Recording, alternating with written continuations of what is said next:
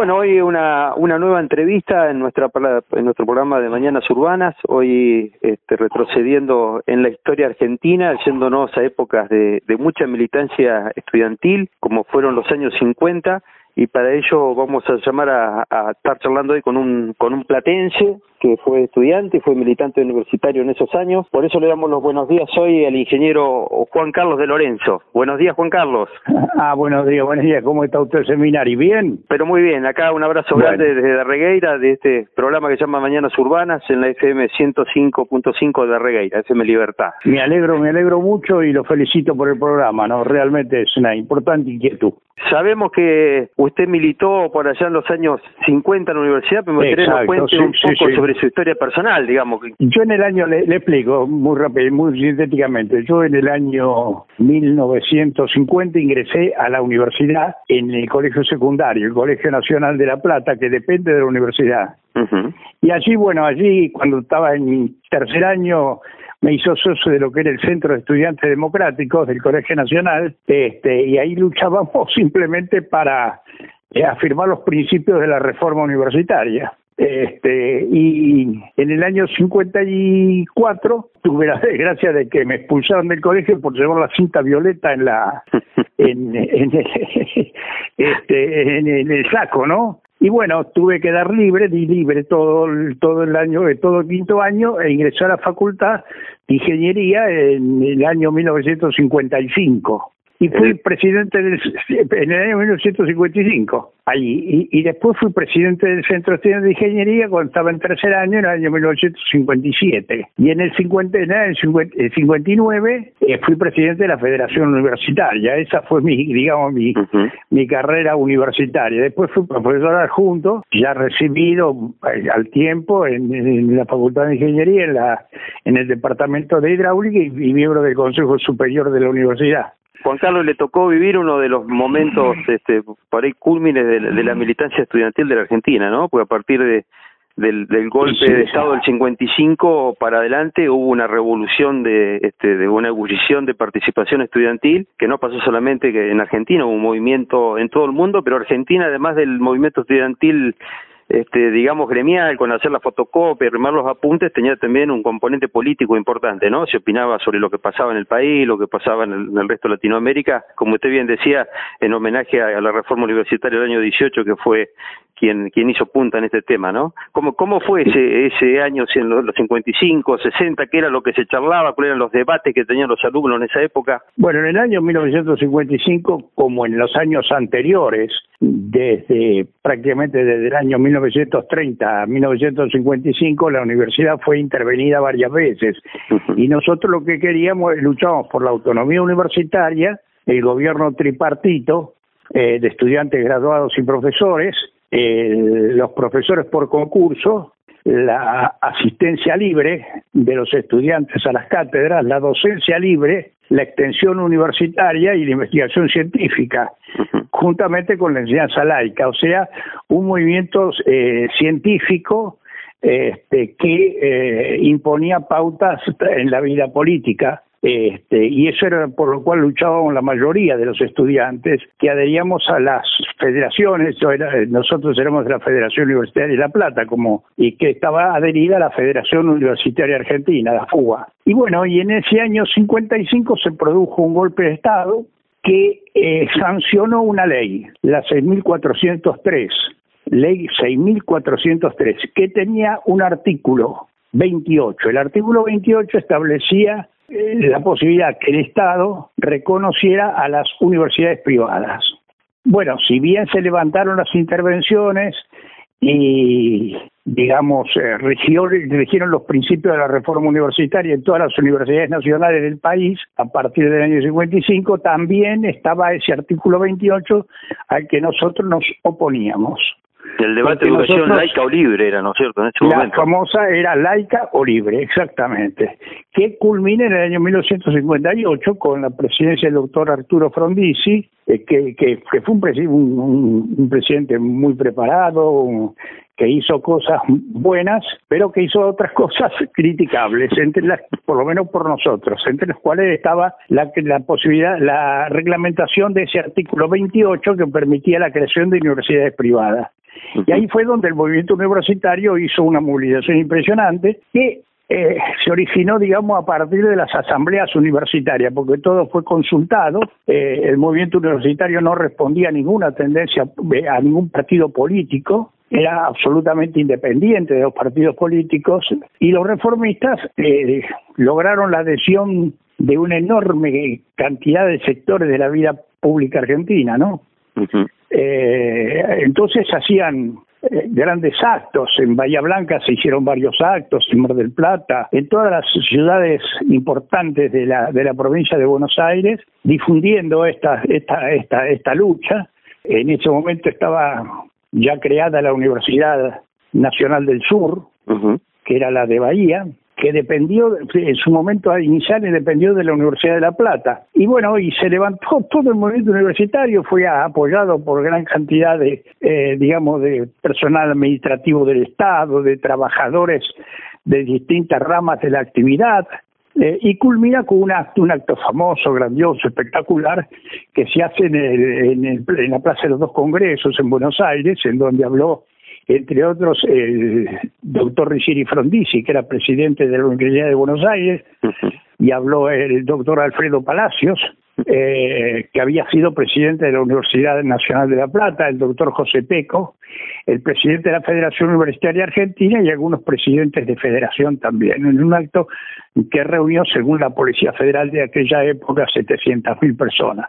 Fue el acto más grande que tuvo la Argentina hasta el, el doctor Raúl Alfonsín eh, cuando reunió a las, al millón de personas en, en el año 1983, ¿no? Un, un, movimiento muy grande, que yo creo que eso eh, fue decisivo para el futuro de la política argentina, porque eh, los sectores que no coincidían con nosotros, o sea, grandes sectores eh, del clericalismo, eh, sectores militares, sectores muy conservadores, etcétera, creyeron ver en el movimiento universitario reformista de laico, con esa tremenda movilización, algo similar a lo que había lo que estaba pasando en Cuba.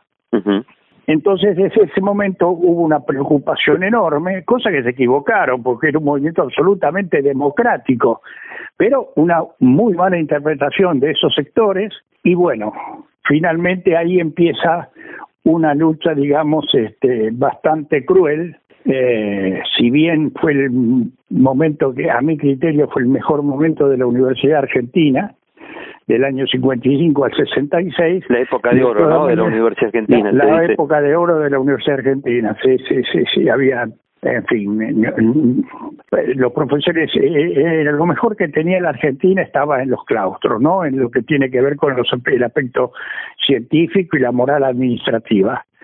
Y además del, del debate de, de, los temas educativos, digamos, el mundo estaba convulsionado, ¿no? Estamos hablando de la época de la Revolución Cubana, como usted decía, la Guerra Fría, el Concilio Vaticano II en el 63, este, eh, el tema de los jóvenes, los hippies, el rock and roll, Vietnam, digamos, había montones de cosas que, que hacían que, que la generación joven eh, era un cambio infernal, ¿no? En ese momento. eran Claro, era la década, la famosa década del 60, ¿no? Que fue una década de cambio muy enorme que los estudiantes argentinos se adelantaron al resto, ¿no? Porque cuando hablamos este del mayo francés o la primavera de Praga o, el 68 mexicano, estamos hablando de 10 años después, en el 68 justamente, digamos que, que acá se venía debatiendo por adelantado, digamos, ¿no? A lo que pasaba en otro lugar del mundo. Como que fue muy de, de, una época muy vanguardista, digamos, los estudiantes como estaban actuando por adentro y por afuera del tema del, de la misma universidad. Efectivamente, seminario Usted lo dijo con precisión, este, así era. Y eso determinó, digamos, yo como le digo, que los militares se asustaron.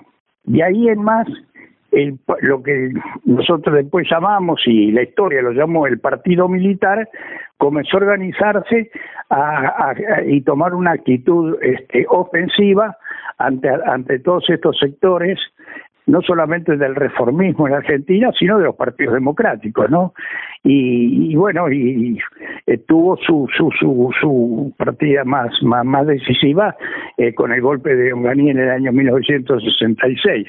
Pero digamos, durante todo el año, durante los años 60, la universidad eh, se desempeñó, digamos, bajo estos principios de la reforma universitaria, pero hubo un, desarrollo científico enorme.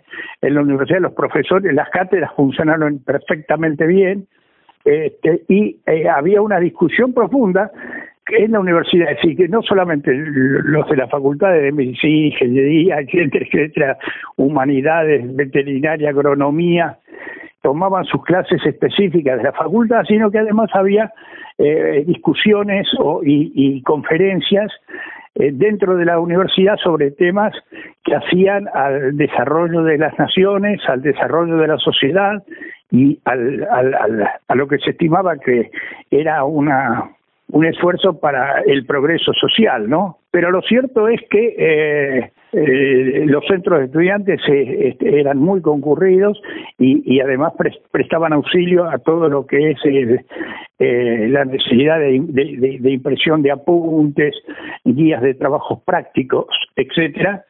Este, y la famosa extensión universitaria, que usted decía, se peleó en los 50 y ahí se logró, ¿no? La extensión universitaria, sí, totalmente, total, absolutamente se logró la extensión universitaria, se logró, es decir, eh, funcionó la universidad maravillosamente bien, pero siempre con esta, con este drama que tienen los argentinos, que yo creo que es un drama cultural, yo creo que es cultural, porque no lo tienen otros países de América, ni, ni hablar del mundo, la Argentina es em, muy particular en cómo, cómo se vive. Por ejemplo, en la época de la, de la lucha, que fue durísima, de la libre y de la laica, en donde hacíamos la facultad acá en la, en la Universidad de La Plata, los actos que hacíamos eran de 15, 20 mil personas y hacíamos un acto cada, cada 15 días en donde hablábamos los, los que eran dirigentes reformistas, que no se llamaban dirigentes, se llamaban representantes, porque en realidad representaban intereses de los estudiantes, ¿no? Y respondían a las asambleas de estudiantes con mandatos muy precisos. Que básicamente en el reformismo estaba el Partido Socialista, el radicalismo, digamos, las pertenencias mayoritarias. básicamente el Partido, claro, la Unión Cívica Radical, eh, el socialismo, eh, gente independiente, algunos conservadores, y algunos también comunistas, que después, bueno, los comunistas no había que confiar mucho porque ellos respondían a las a los intereses del entonces denominada Unión Soviética, ¿no?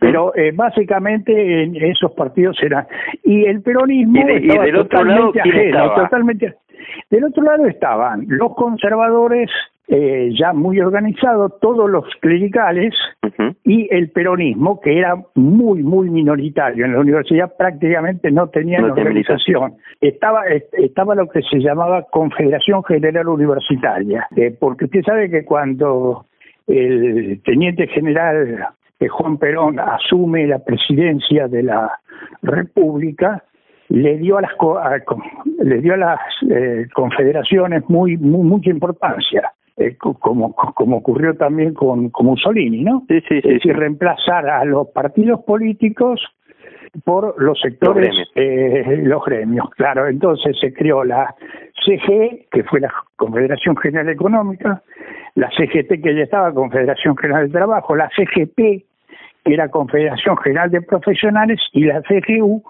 Confederación General Universitaria este, y, ponían ni libre ni laica, justicialista, algunos carteles muy esporádicos aparecían en la en la en, en, algún, en, alguna de las ciudades, pero muy esporádico, pero esa era la posición. Y, usted decía que, en su momento. de alguna forma había resquemor de, de las fuerzas de seguridad y los servicios de inteligencia actuarían, me imagino, bien filtrados, ustedes ustedes percibían eso, que se sentían de alguna forma controlados, ya en esa época, ¿cómo era el tema?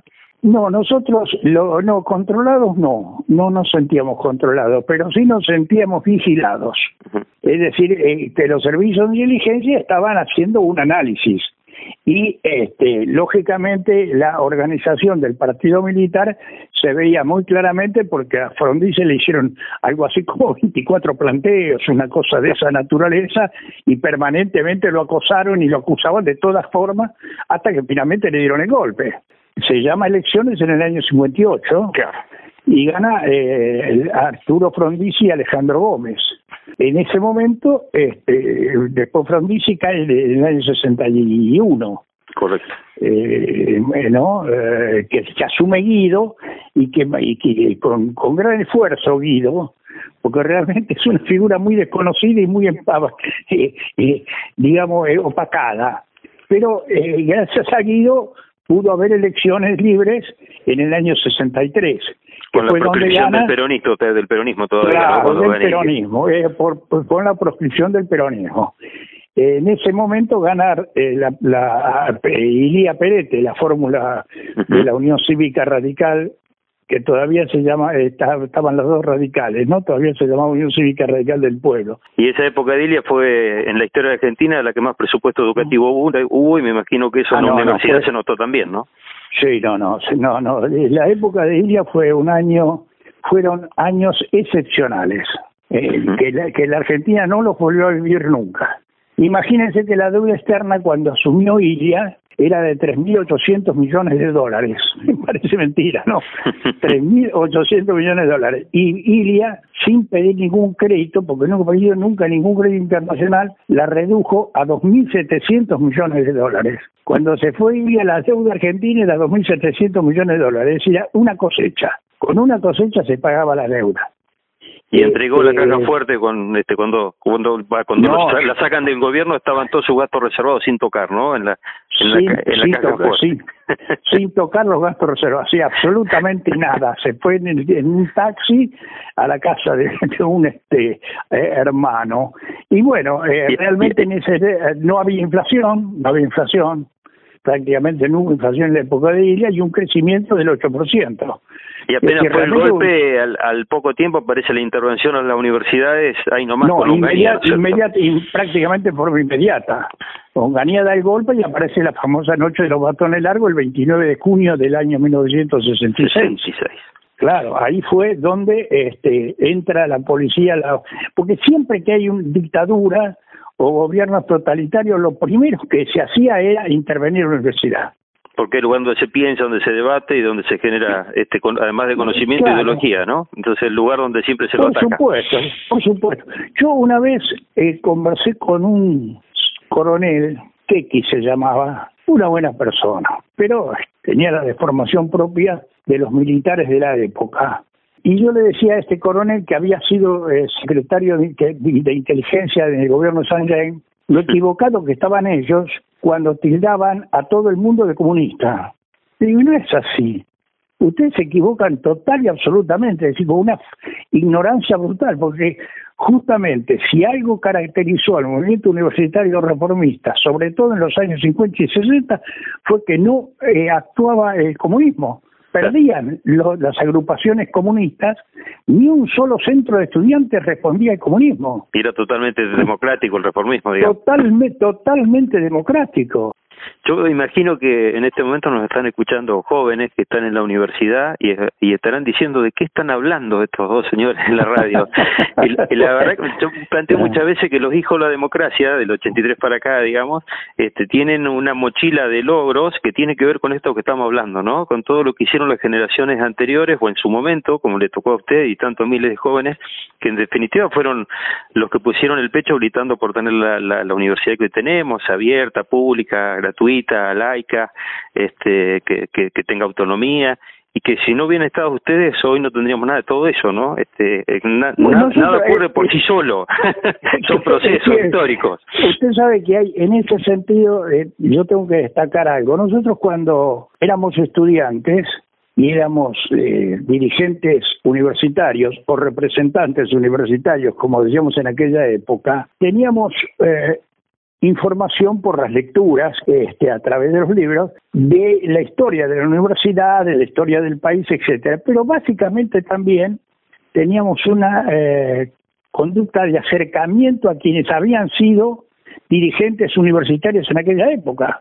Y la década del 70 convengamos que fue muy distinta, ¿no? Que fue fue violenta, porque ustedes estaban en, en, en, la lucha de las ideas, digamos, después en los 70 fue una lucha armada, fue totalmente distinto, digamos, el, ah, la militancia del 50-60, de los 70 y hasta que llegó la, dictadura, pues ni, hablar de toda la locura que hicieron. La de los 70, la de 70 fue fue tremenda también este fue fue tremenda porque eh, se reemplazó, digamos, la actividad normal de las discusiones y de las conversaciones y de las elecciones internas, tanto en los partidos como en los centros estudiantes y demás, por este, la violencia. a partir del año 61, 62.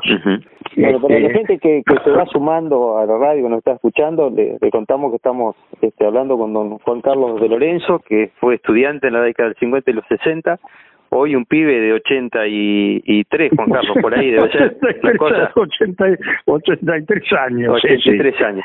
Este, me gustaría que usted le deje un mensaje a los chicos que están estudiando, porque seguramente nos está escuchando más, de un estudiante universitario hoy. ¿Cuál sería el mensaje de, una persona como usted que, que, militó y que estuvo en épocas complicadas del país? ¿Y cuál sería el mensaje que, que, se le ocurre hoy dejarle a los chicos que están en la, en la universidad hoy? Bueno, yo creo que, que los muchachos que están en la universidad, yo generalmente, fíjese que eh, este, la terminología que empleo, yo no les llamo chicos, porque eh, la palabra chicos fue, eh, digamos, instituida por el gobierno del proceso militar. Porque claro, se disminuía la importancia. Al decirle chicos eran los chicos de la universidad que no tenían la suficiente formación como para poder, como todos los chicos, para poder dar este, sus explicaciones y sus posiciones. Yo creo que son muchachos, los jóvenes eh, argentinos, los estudiantes, que tienen la suerte de poder estudiar. Eh, en un país que tiene el 49% de pobres en estos momentos, el 63% de niños pobres, que eh, indudablemente nos tiene que preocupar a todos esos jóvenes estudiantes universitarios, incluso jóvenes estudiantes secundarios, deben pensar que se tienen que constituir en la reserva intelectual del país. Y para eso no tienen que ingresar en los que son los sistemas políticos burocráticos, sino que tienen que hacer un esfuerzo para eh, tener un espíritu crítico como digamos, tuvieron los muchachos del año 1916, de 18 digo, que claro, los reformistas, y que justamente la universidad, al ser autónoma y laica, ¿qué significa? Autónoma, libre de la influencia de los sectores políticos partidistas, no de las ideas políticas, sino de los sectores de los partidos políticos, porque las ideas políticas surgen de la universidad. Y eso tienen que tenerlo muy en cuenta los estudiantes universitarios. De lo que pasamos por la universidad pública, creo que, que ninguno fuimos solamente a adquirir este conocimientos este, específicos, sino que nos fuimos a formar como ciudadanos, ¿no? Y ser, ser ciudadanos activos, digamos. Creo que, que, la, la, gran formación de la universidad pública es esa. Y para todo, porque la universidad pública está, decimos que es libre y gratuita. Gratuita eh, no, es gratuita para los estudiantes que van. pero la paga todo el Estado, todo el gobierno, exactamente a través de sus impuestos. De manera que hay que ser muy respetuosos de eso y tener en cuenta que la universidad autónoma y pública este, tiene que estar al servicio de, la sociedad y del país. Le mando un abrazo grande, Juan Carlos. Yo le, agradezco mucho su atención, seminario, y quiero saludarlo afectuosamente a usted y a todo su equipo de trabajo en la radio. ¿eh? Bueno, bueno, muchísimas gracias. Muy bien, muchas gracias y hasta luego.